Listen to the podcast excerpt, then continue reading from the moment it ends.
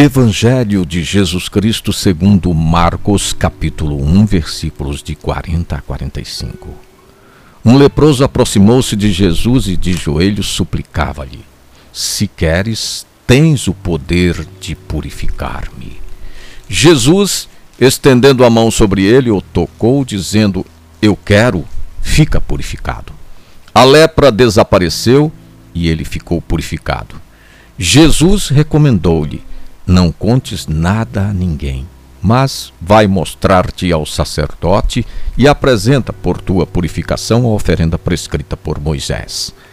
Ele, assim que partiu, começou a proclamar e a divulgar muito este acontecimento, de modo que Jesus já não podia entrar publicamente na cidade. Ele ficava fora, em lugares desertos, mas de toda parte vinham a ele.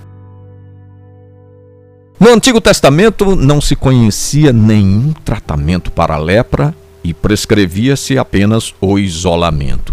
Quem tocasse num leproso era atingido pela impureza legal. Se o leproso encontra Jesus, é porque ele circulava nos lugares onde essas pessoas excluídas e sem esperança viviam. Marcos insiste, muitas vezes, na atitude de Jesus de proibir à pessoa curada que divulgasse o fato.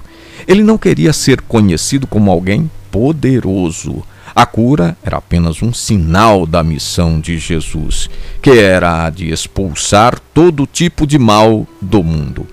A boa nova é salvação. O pedido de apresentar-se aos sacerdotes tinha um objetivo: reintegrar o leproso à comunidade da qual for excluído.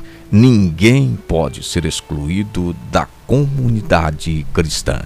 Proposta do dia: como o irmão leproso, aproximemo-nos de Jesus.